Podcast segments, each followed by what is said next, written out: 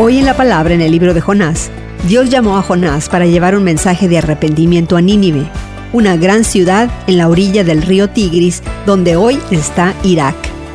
Nínive fue considerada grande por su tamaño e importancia. Moralmente, sin embargo, era un desastre. La gente era cruel y conocida por su idolatría. Si entraba en esa ciudad, la vida de Jonás podía correr peligro. A diferencia de los profetas anteriores a él, Jonás no ofreció una protesta verbal al Señor, no discutió su insuficiencia o su miedo. Él solo corrió en dirección opuesta. Jonás tomó en serio su huida. En la narración, Jonás registra que huyó del Señor, lo cual era imposible.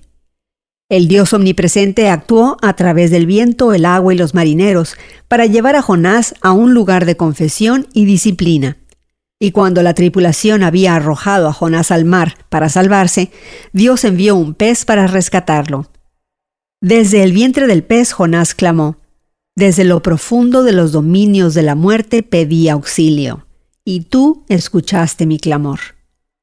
En la angustia de Jonás, Dios le abrió los ojos a su misericordia y la salvación, y movió a Jonás al agradecimiento y la obediencia. En la historia de Jonás vemos que a veces desobedecemos su llamado, pero Dios trae de regreso a sus siervos. ¿Cómo has regresado al llamado del Señor?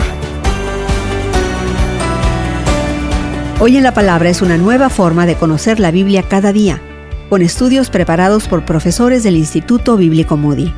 Encuentra Hoy en la Palabra en tu plataforma de podcast favorita. Más información en hoyenlapalabra.org.